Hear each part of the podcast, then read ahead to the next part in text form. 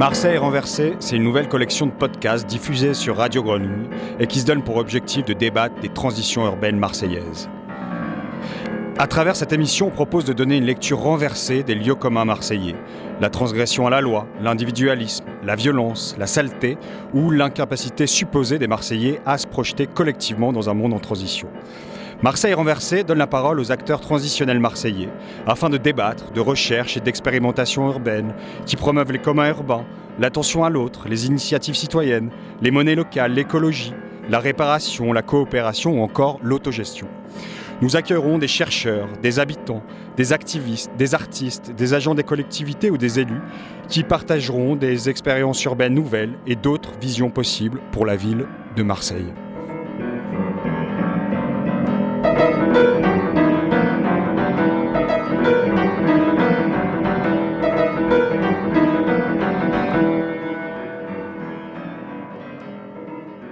Bonjour à tous.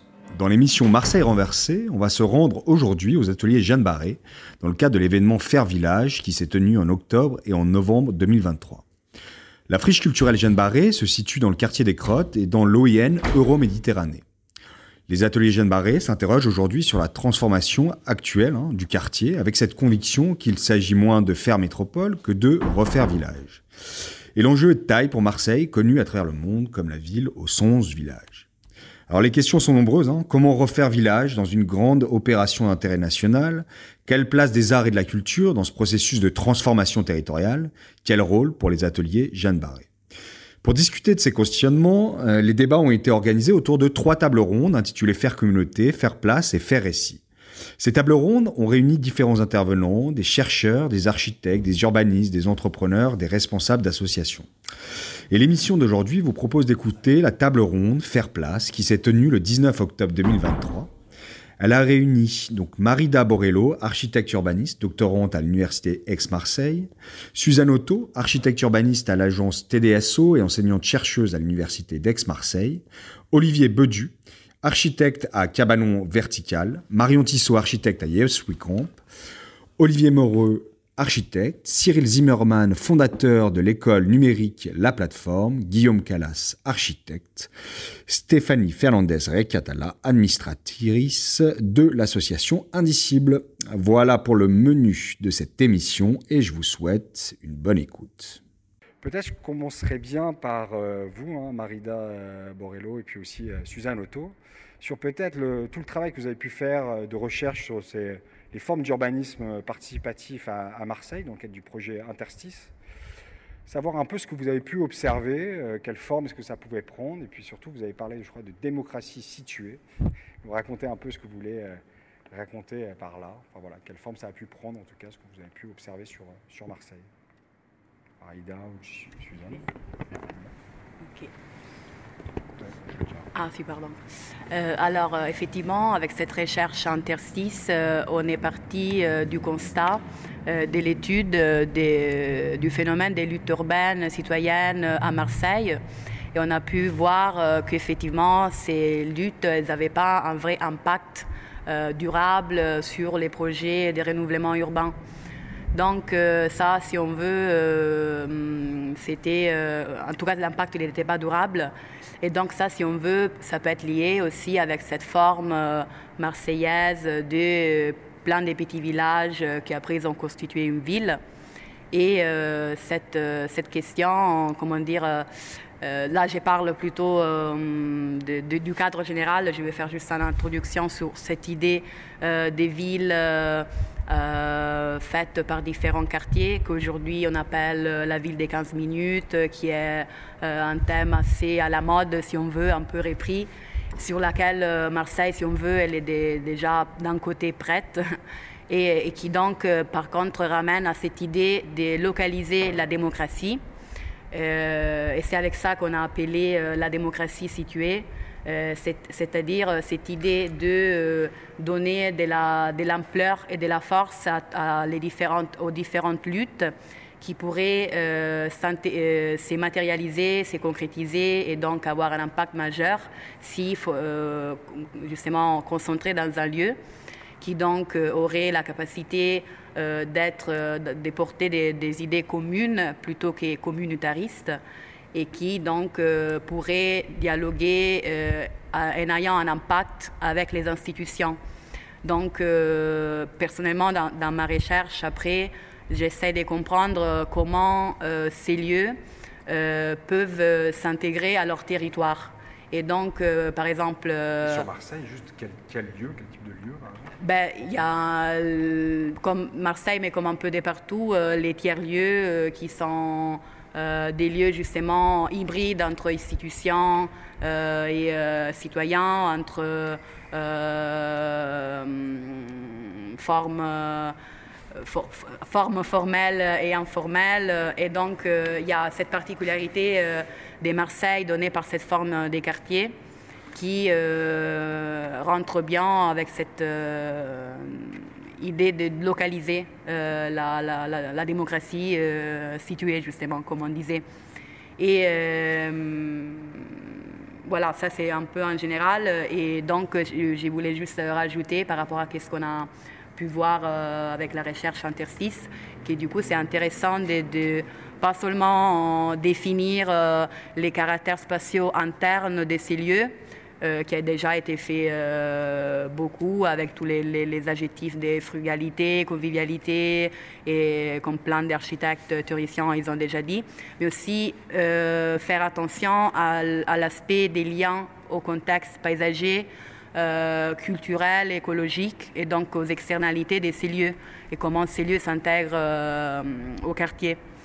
Euh, voilà, donc ça c'est euh, un peu les sujets que je voulais relever dans la question. Juste, euh, vous êtes italienne aussi Je suis italienne. C'est ça. Hein, et j'ai fait une recherche comparative justement sur comment ces espaces se déploient dans leur territoire, à Rome et à Rotterdam et à Marseille.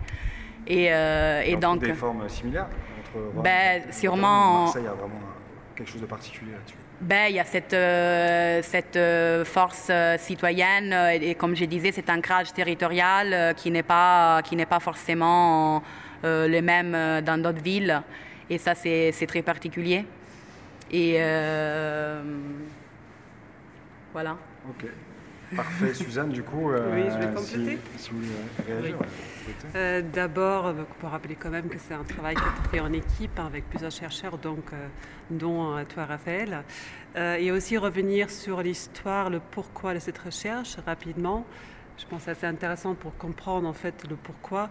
Euh, donc c'est né d'un dispositif, d'une association qui sont donc euh, nos quartiers demain, qui était fait dans le cadre d'une opposition euh, citoyenne à un projet immobilier qui était sur la friche Louis Armand et je pense que c'est assez important justement parce qu'on parle de Marseille, d'où est-ce que vient en fait cette opposition? C'est parce qu'il y a une certaine violence. Il y avait, une grande violence aussi dans une opposition d'un côté, euh, une ville qui produisait des logements euh, ou de manière générale en fait sa, structure urbaine d'une manière un peu euh, top-down et, très très directive sans beaucoup d'implication citoyenne. C'était un fait.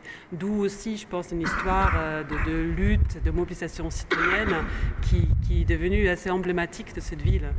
Il y avait d'abord donc nos quartiers des membres, mais on a fait des recherches justement et on a trouvé un ensemble de, de luttes. On peut parler et eh bien tout ce qui se passe après les rues d'Aubagne, euh, ce qui est lié à, la plaine. Voilà, il y, a, finalement, ça reflète assez bien ce qui s'est passé ces derniers, euh, même 20 années, voire plus, à Marseille.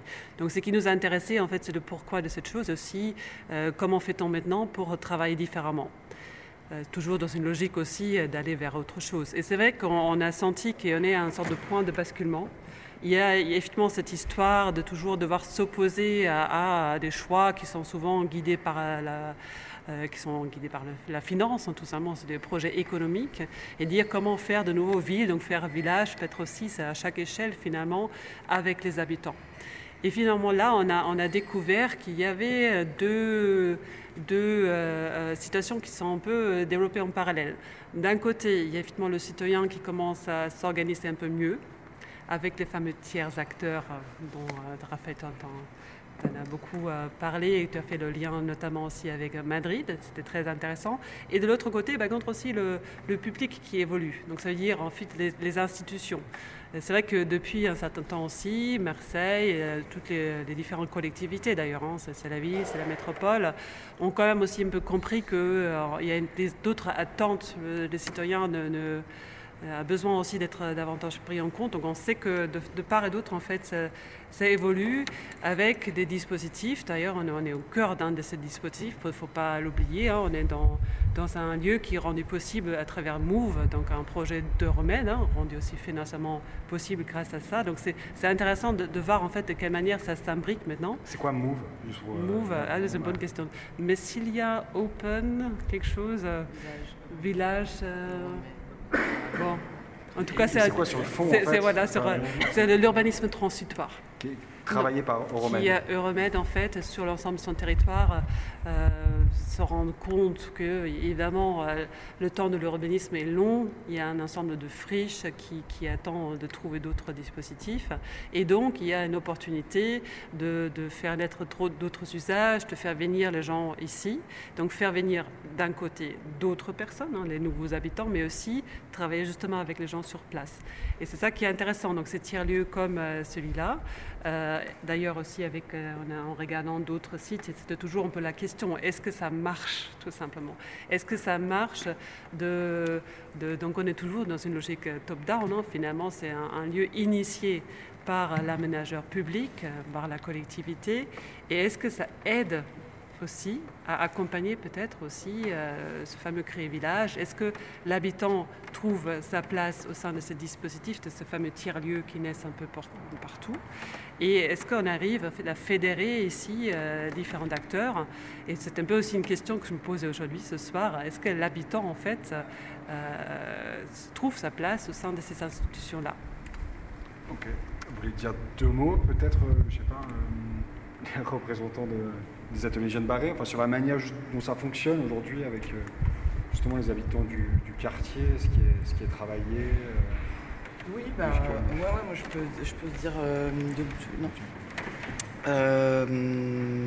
C'est-à-dire que, en effet, à la fois c'est une possibilité rendue possible par l'aménageur, par la mise à disposition d'un espace, mais c'est une rencontre aussi, puisque néanmoins c'est un projet qu'on a écrit euh, et qui existait euh, euh, avant la mise à disposition de l'espace. Et j'ai envie de dire quelque part, il aurait pu se déployer ailleurs. Et c'est une rencontre entre un, outil, un espace de travail et un projet qui préexistait. dont le, cœur de ce projet de, Jeanne Barré, enfin il y a plusieurs cœurs, mais l'un des axes fondamentaux, c'est aujourd'hui ce qui se déploie au sein de Jeanne Barré sous le titre du pôle des attentions, et qui est en perpétuel euh, travail, aujourd'hui par euh, Marie-Rose Frigière qui est en, charge de, ce pôle, qui est là autour de, l'Agora, qui pourra en parler, euh, et de précisément voir comment est-ce qu'on tricote, on invente des manières de se rencontrer, sans non plus nous prendre une posture d'acteurs socioculturels ou de prendre la place de politique publique sociale ou d'aménagement ou de euh, qui, ne sont pas, qui ne doivent pas reposer que sur nos seules épaules. voilà. Euh, néanmoins, il se trouve quand même qu'on on imagine que faire art, faire banquet, faire euh, musique, faire jardinage, faire plein de choses, fête de village, c'est, ça, crée des conditions de possibilité d'une rencontre qui peuvent être vraiment à géométrie variable. Et en tout cas, nous, c'est ça qui nous intéresse et qui fonctionne. Euh, depuis trois ans qu'on est ici, puisqu'on a euh, aujourd'hui euh, Sandra Cadorin qui était là à la dernière table ronde, qui est la directrice de l'école maternelle à Ringue-Bachas, qui est juste au bout de la rue, qui a intégré le pôle des attentions. Euh, il y a tout un tas d'activités euh, qui se mettent en place avec les élèves de l'école, maintenant avec le collège Rosa Parks, où d'ailleurs euh, le travail photographique de Julien Oppenheim sera exposé au sein du collège. Mais tout ça, c'est le fruit de rencontres, de travail. juste au bout de la rue, il y a l'UHU, l'unité d'hébergement d'urgence. Et donc là aussi, il y a un travail qui est fait avec les équipes salariées de l'UHU, mais avec les résidents. Donc voilà, on, on, avance comme ça. Et peut-être là, on a, comme je disais, les, un peu les représentants de Cabano Vertical, de Yes We Camp, et puis aussi euh, de la plateforme. Juste peut-être vous poser la question, comment déjà, enfin, vous percevez ce, ces, discussions, et peut-être vous, comment est-ce que vous pratiquez ce faire place dans le cadre des, projets, que ce soit à Marseille ou encore ailleurs? Je pense à Olivier Bedu, là, qui travaille à Marseille, puis aussi euh, en Afrique et en Corée, bref, ailleurs. Et, euh, savoir comment est-ce que le cabanon vertical travaille cette notion-là de faire place. Eh ben, en tout cas, au cabanon vertical, on développe euh, effectivement, euh, enfin déjà cette, euh, cette notion de village ou de quartier. En tout cas, on, travaille beaucoup dans les ensembles d'habitats sociaux et essayer de retrouver bah, des, des, thématiques aussi par des aménagements urbains de, sur le, vivre ensemble. Et bah, faire place, ça nous paraît une manière de faire, en tout cas, faire avec, en tout cas dans tout le processus de comprendre les lieux, de savoir, souvent on parle de de, lieux publics informels, c'est-à-dire souvent les, dans ces grands espaces qui ont été préconçus, euh, surconçus dans les années 70, finalement les, les, gens ne font pas place là où on leur a demandé de faire place. Et c'est de comprendre finalement euh, quels sont les, les, réels lieux où les, où les gens font place. Et souvent, euh, bah, c'est des traces, c'est des mégots de cigarettes, c'est des usures qui vont donner en fait la, compréhension, essayer de vérifier, de comprendre euh, quels sont les enjeux, qu'est-ce qui s'y passe, et, euh, après bah, essayer de, créer la place à partir de, l'usage plutôt que de la vision d'esprit, et, euh, et, de créer des lieux bah, comme le, lieu sur lequel on est, c'est-à-dire des, des, lieux petite échelle qui peuvent permettre bah, des rencontres, de multi-usages aussi, que, intergénérationnel, euh, euh, qu'on puisse euh, aussi avoir des espaces non genrés et, de construire avec tout ça aussi ben, des villages aussi déplacés. Parce que par exemple on a fait un projet pas très loin d'ici, un de nos premiers projets dans la cité Félix Piaz et, et, on a aménagé un espace qui était très occupé par, les Comoriens, là qui était très genré parce que c'était surtout des hommes, mais finalement ils ont transporté le village comorien à Félix Piat et essayé de voir comment entre notre vision et leur manière de, le vivre, euh, bah, créer un espace euh, hybride, métis, euh, sur lequel ils, se sentent aussi appartenir à leur quartier. Donc c'est aussi voilà, ces objectifs de, de trouver sa place aussi dans, son contexte par, par l'envie de faire place ensemble. Euh, et, là, je reviens par exemple d'Arles, où on fait aussi une, démarche depuis quelques années. Et, il y a toujours aussi euh, les éléments perturbateurs. Aujourd'hui, dans le quartier où on est, il y a beaucoup de, de, plus en plus de trafic de drogue qui, euh, qui empêche de faire place. Et, finalement, c'est toujours trouver les énergies à, continuer à, aller dehors, à, emmener et, à, faire des choses ensemble. Marion Tissot, du coup de Yes We Comp, comment est-ce que vous trouvez des, similarités avec euh, Cabanon Vertical, ou en tout cas comment s'en sort Yes We Camp dans le cadre de ces différents projets pour justement travailler sur ce fameux faire place avec euh, les habitants? Oui, alors euh, je dirais que bah oui, on a, je pense qu'il y a plein de similitudes avec Cabanon Vertical sur, sur ce qu'on essaye de faire en tout cas. je pense que ça passe euh, par, euh, par faire des choses déjà euh, qui peuvent être utiles au quartier ou en tout cas aux habitants qui utilisent et pratiquent les espaces. ça peut être aussi de, ça peut aussi passer par l'intensification d'usage. l'intensification d'usage, elle permet aussi que et des usages croisés à différents temps de la journée euh, permettent aussi que, que, des personnes qui ne seraient, pas, seraient pas croisées euh, dans d'autres espaces euh, se croisent. Et, et en fait, ce croisement-là crée parfois de la friction. mais la friction, ça crée du dialogue. Et nous, c'est ce qu'on essaye de faire par, par ben, la mise en place d'activités très différentes avec des, des, qui, qui parlent à des groupes sociaux assez différents aussi.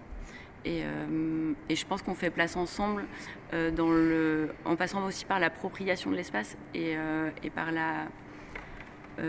le fait de prendre soin aussi des espaces. prendre soin des espaces, c'est aussi prendre soin des personnes. Et les personnes qui s'impliquent dans ces usages et dans, et dans cette pratique des espaces, elles s'approprient aussi d'une certaine manière les, les, espaces qu'elles pratiquent peut-être que je peux parler un peu euh, des, euh, par exemple des Grands Voisins, euh, qui était un projet à Paris dans le 14e arrondissement où on avait des centres d'hébergement d'urgence, des habitants du quartier qui ont fini par, par créer des projets ensemble sur, bah, je sais pas, et ça s'est passé par des activités, boire un café. donc en fait, c'est aussi casser un petit peu les codes de des espaces ultra spécialisés. Euh, et, du coup, aller pratiquer une activité dans, je sais pas, dans, dans un espace d'exposition, ça permet de dire, ok, je suis légitime à être dans cet espace-là. Et selon moi, c'est comme ça qu'on arrive à créer une histoire commune et, dans cette histoire commune, bah, créer du commun. Et vous êtes tous architectes? Juste nous raconter comment vous y prenez un peu plus concrètement la plateforme. Puis n'hésitez pas aussi à réagir. Euh, oui, bah, il y a pas mal de choses qui ont été dites hein, sur fer, friction, des questions de porosité. Donc, c'est peut-être ce qu'on a essayé de, mettre en place avec, euh, la plateforme. Euh, la maîtrise d'usage, effectivement, elle vient de l'usage qui permet à un espace de devenir un lieu. Sans usage, un espace, c'est un, espace, éventuellement une ruine, si l'espace s'abîme. Donc, ce travail au départ avec, euh, avec la plateforme euh, a l'avantage d'être euh, très grand, donc très long aussi. Donc ça fait longtemps qu'on travaille sur cette, sur cette question. Donc finalement, la, la, pratique de maîtrise d'usage, elle a pu, et elle se réécrit un petit peu chaque jour. On essaie de, de, rester agile. C'est quelque chose qui a été mis en place dès le départ et dès les, dès les premiers échanges avec, avec Cyril et la plateforme, sachant que effectivement d'une école de 1500 mètres carrés et voulait passer à un bâtiment euh, beaucoup, euh, beaucoup plus grand avec cette question de comment arriver sur, euh, sur un territoire. on a repris des, des, pratiques qu'on avait pu expérimenter ou, pratiquer à la friche, puisque c'est aussi un très grand lieu qui, dans un quartier, a été voulu pour un projet culturel, pour un projet urbain, donc voir comment finalement, avec une programmation en partie définie, on laisse des porosités pour que finalement des, usagers du territoire entrent, mais aussi les usagers du, lieu lui-même puissent euh, tisser, des, liens. Euh, j'entendais la question de, tactique ou de faire. Effectivement, euh, finalement, quand on veut mettre en place une tactique, on risque de, tomber sur un mur. Finalement, faire, c'est aussi une bonne manière d'envoyer des, perches et de voir ce qui, ce qui fonctionne ou ce qui ne fonctionne pas. Donc, travail avec la plateforme, il y a eu tout un temps hors lieu. D'abord, euh, rediscuter de la programmation et, la plateforme avait envie d'un lieu ouvert, d'un campus, mais qui ne soit pas uniquement, euh, finalement, l'heure Cyril a parlé de, de, formation et tout, le monde a un intérêt à aller dans ce futur endroit puisqu'il y a euh, plein de choses à apprendre. Il y aura du cinéma, il y aura de la, de la musique, il y aura de la fabrication, il y aura une école de cuisine, il y aura une école de, de cinéma, une école d'informatique. Donc finalement, le fait de, proposer quelque chose de très hybride, de très ouvert, permettra cette, euh, possibilité d'aller au-devant euh, au devant de l'autre sans forcément avoir des cibles ou sans forcément avoir une, euh, une, stratégie. Donc on a passé beaucoup de temps en amont à penser, à rediscuter, à re-refaire la programmation. On a eu la chance de trouver une équipe de maîtrise d'œuvre, parce que la maîtrise d'usage, c'est quand même aussi le troisième pendant d'une maîtrise d'ouvrage et d'une maîtrise d'œuvre qui va bien jouer ce jeu-là. C'est-à-dire que s'il y en a qu'un qui, qui pousse les billes dans un sens, ça ne marche pas. Là, effectivement, la maîtrise d'ouvrage, où Cyril veut aller dans ce sens-là. La maîtrise d'œuvre a été. C'est des architectes encore heureux euh, qui ont beaucoup pratiqué ces démarches-là, donc ont été choisis plus sur une méthode que sur un dessin. Donc on revient à la question des objets. Euh. Sur la méthode, donc du coup, qu'est-ce qui, qu'est-ce qui change dans la manière de faire? Est-ce qu'ils ont pu est-ce qu'il y a des euh, choses Là, clairement, la, méthode, elle a été euh, dès le départ de choisir une équipe de maîtrise d'œuvre, pas sur un programme et pas sur un projet, mais effectivement sur une intention avec une petite proposition sur, euh, sur l'agilité, qui est quelque chose qui s'était inspiré du, Scrum ou des, autres pratiques informatiques où on fabrique finalement on laisse réagir, on continue à fabriquer, on corrige et on, on, continue à corriger. Donc le programme, le premier programme qu'on a mis sur un papier, celui qui est aujourd'hui peut-être celui qui sera ouvert en 2026, c'est pas les mêmes. Et ça, encore heureux, c'est faire cette, euh, cette démarche-là.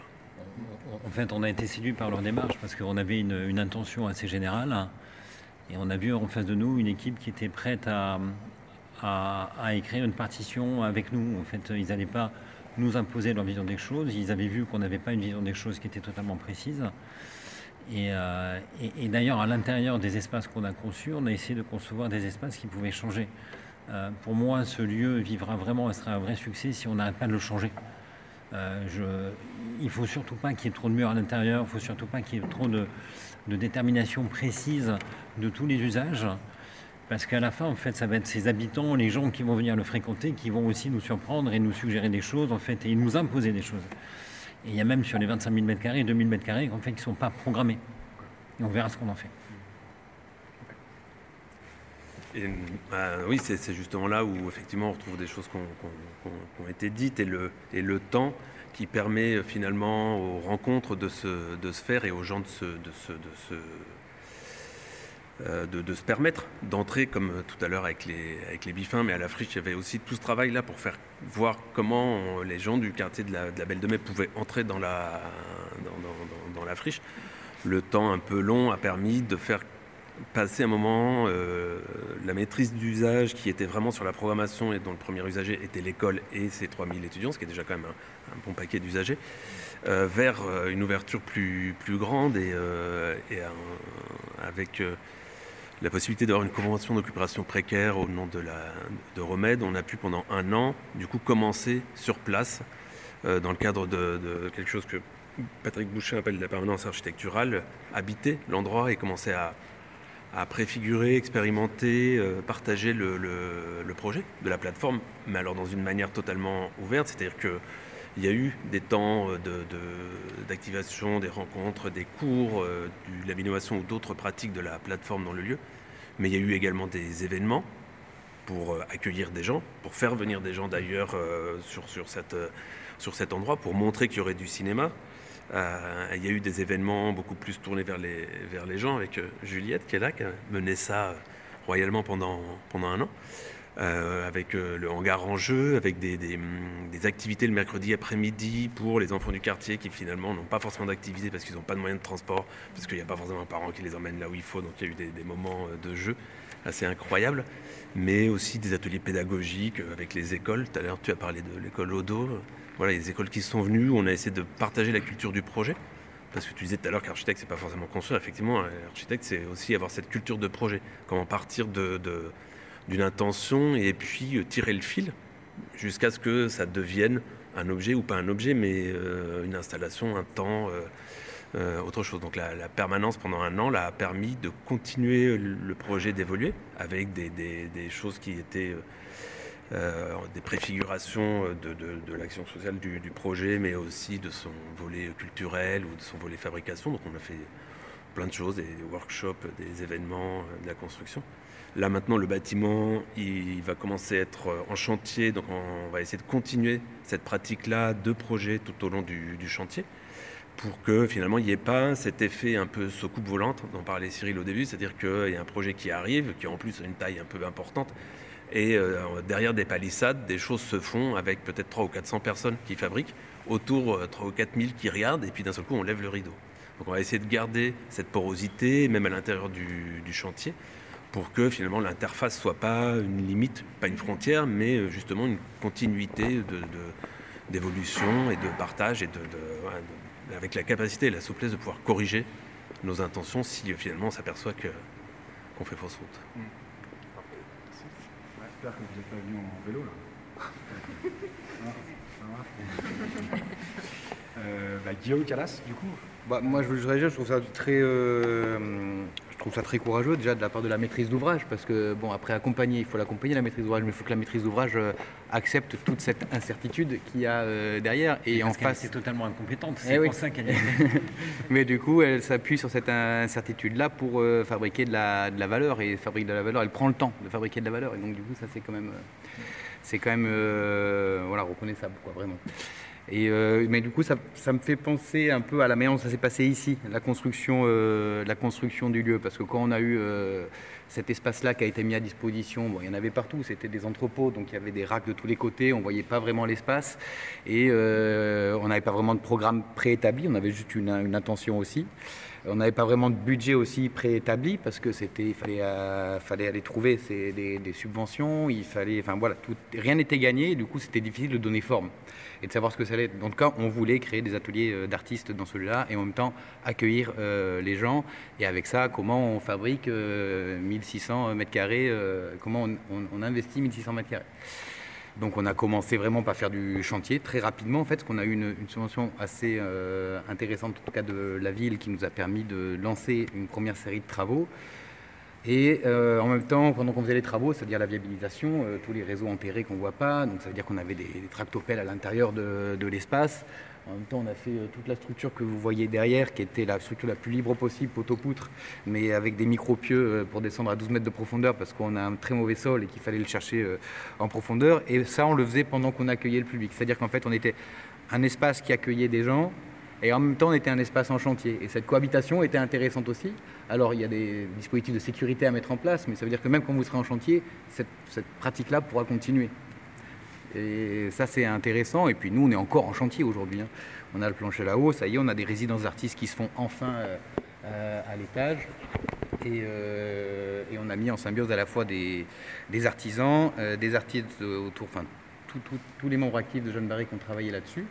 Mais aussi, là, les poutres que vous voyez derrière vous, là, qui ont fabriqué le plancher, c'est les poutres de l'ancienne garde à Rinck. Grâce à Raïdi Ficaré qui met en lien en fait les bâtiments qui sont euh, démolis, ils travaillent, euh, ils font un travail de fond assez important au niveau des, contrats de travaux euh, des, entreprises de démolition pour dire ça on, dé- on déconstruit mais on démolit pas. Du coup on fabrique, on fabrique une sorte d'inventaire de tout ce qui peut être récupéré et puis on le récupère derrière, on se débrouille. Enfin, il y a plein de choses comme ça qui se mettent en place et qui en fait modifient le projet. Au début c'était pas du tout prévu que ce soit des poutres en bois par exemple, mais on s'est adapté. Donc cette adaptation elle est intéressante. Elle permet en fait d'être toujours dans la, comment dire, dans la réaction, euh, de s'adapter.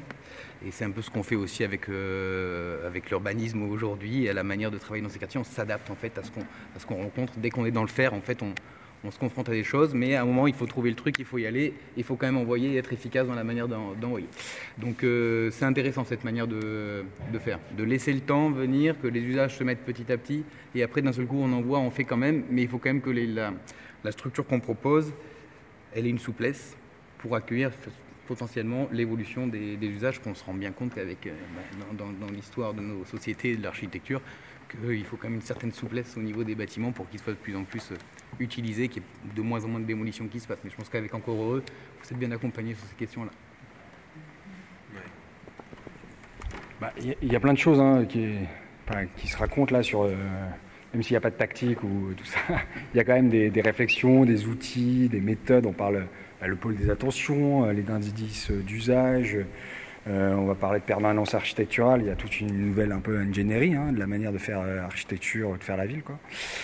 Euh, moi, ma question, après, n'hésitez pas aussi à réagir autant que vous voulez ou à poser vos questions aux intervenants et puis aussi entre vous. Vraiment, n'hésitez pas. Ma question, c'est plus. est-ce que c'est aujourd'hui des projets atypiques, très ponctuels, expérimentaux, ou dans votre pratique, puisque vous êtes tous un peu architectes urbanistes, dans votre pratique, est-ce que vous avez l'impression qu'aujourd'hui c'est une tendance, ils commencent à, à parler aux maîtres d'ouvrage à- Est-ce qu'il y a une, une évolution ou pas Ou fatalement, vous avez des projets expérimentaux et puis, bon, bah, l'agence, clairement, elle fonctionne différemment. Je sais pas, je pense à vous, Suzanne suis- voilà, savoir. euh, Bah, c'est très comment- clairement une tendance, ça, ça, c'est heureusement. une tendance euh, Heureusement. de fond, quoi. Oui, oui, oui. Euh, là, il y avait d'ailleurs ce matin donc justement tout un projet de recherche sur l'intensification euh, qui, qui reprend tout simplement la notion que ce qui est important, c'est pas tellement euh, les mètres carrés construits, mais justement ce qui se passe dedans, avec une certaine souplesse d'accueillir euh, une fonction ou une autre. Donc, euh, de davantage travailler avec le déjà là. Bon, ça c'est notre casquette, c'est qu'on fait comme ici, et de proposer aussi de tester, euh, cette urbanisme transitoire, il est surtout quand même là pour aussi savoir quel est le retour. Donc on, on l'a heureusement maintenant de plus en plus souvent. Euh, ça se pratique effectivement ici. Je l'attends un peu encore plus, effectivement, dans les quartiers plus au nord de Marseille. C'est un peu plus compliqué, peut-être un peu moins d'acteurs pour moment qui, savent le porter. Mais euh, c'est quand même, une, tenden- une tendance de fond qu'on a sur beaucoup de projets. Et de donner, en fait, la, différence, c'est de donner un peu de liberté. Peut-être tout, à l'heure, ce qu'on n'a pas tout à fait euh, peut-être souligné, que c'est l'importance d'ouvrir un espace de possible qui de fait est nécessaire pour pouvoir investir et justement de ne pas tout prédéfinir. Et ça, je pense que c'est quelque chose qui est beaucoup plus entendu euh, aujourd'hui qu'il y a quelques années encore. Parfait, merci beaucoup. Euh, bah, écoutez, euh, n'hésitez pas à réagir, poser vos questions.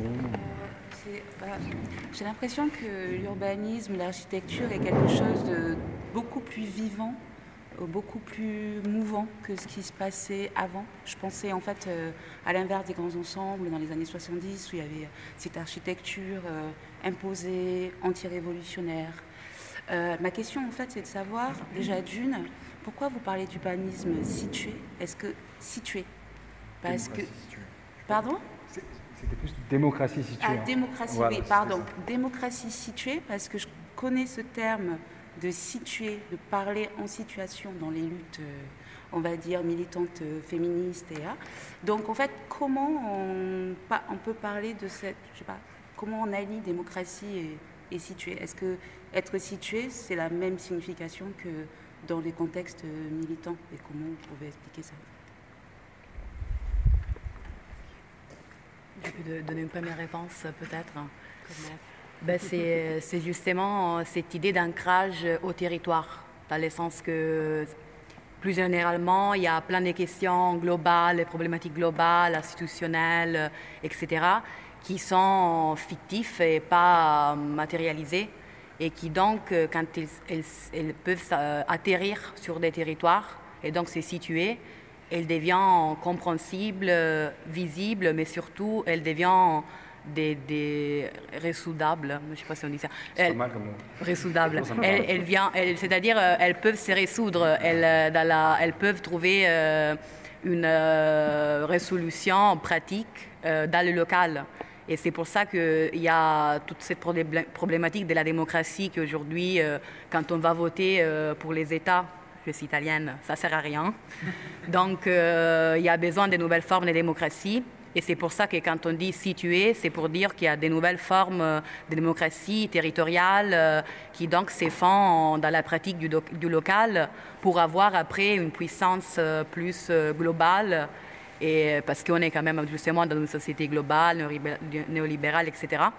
Et donc, c'est cette histoire de faire du lien et aussi d'avoir différentes boîtes de démocratie aux différents niveaux, mais en faisant vraiment redescendre euh, euh, ces questionnements, ces problématiques euh, dans le local, et donc redonnant de l'importance à la démocratie locale, tout en l'alliant avec les questions globales. Je sais pas si- Si, si, t'étais super clair.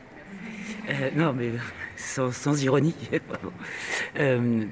moi, ce que je trouve intéressant, c'est que tu parlais de la- l'architecture des années 70, qui est une architecture d'urgence.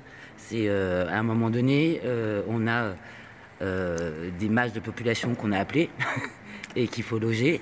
Donc, on a une architecture d'ur- d'urgence qu'on que les architectes ont dû apprendre en première année avec la sarcellite, voilà, parce que Sarcelles a été une des, des premières horreurs.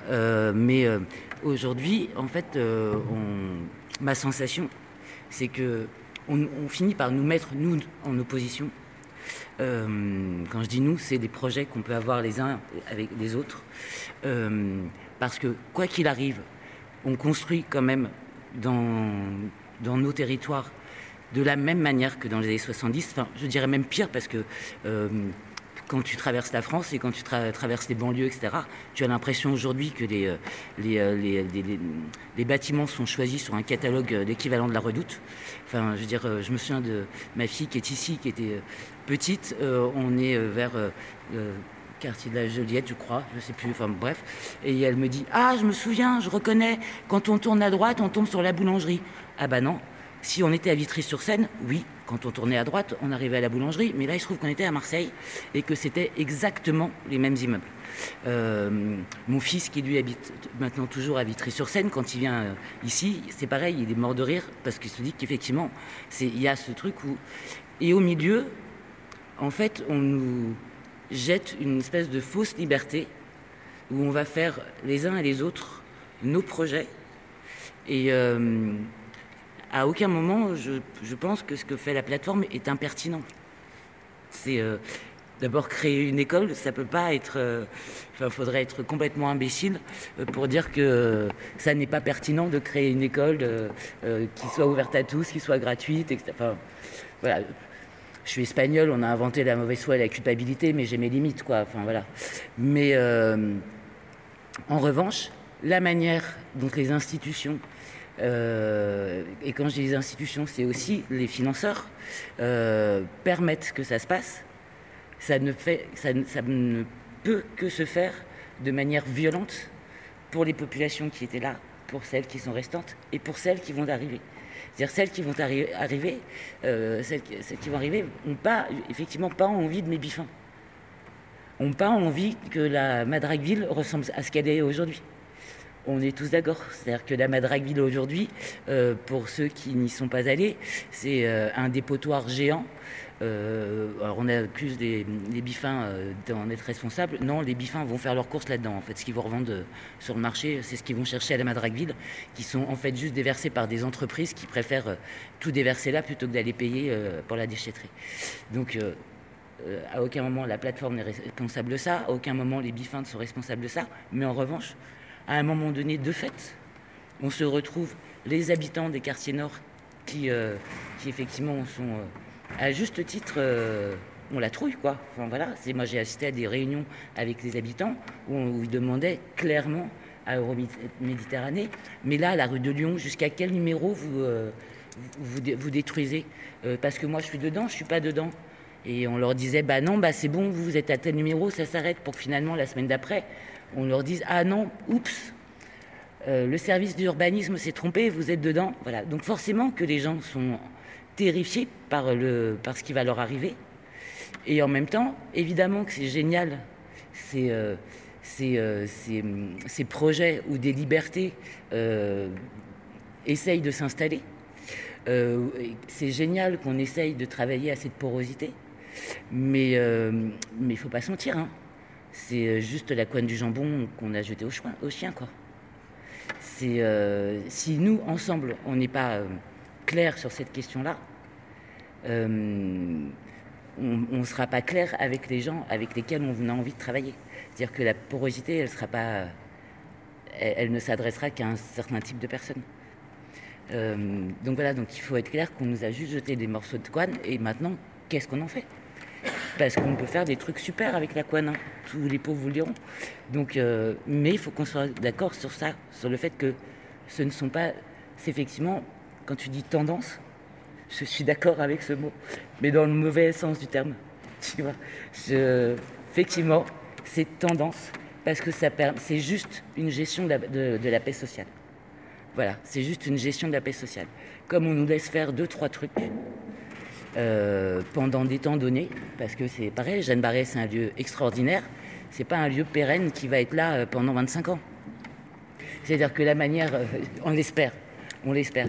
Mais donc la manière aussi dont Jeanne Barret peut penser son projet, il est aussi avec ces, incertitudes-là.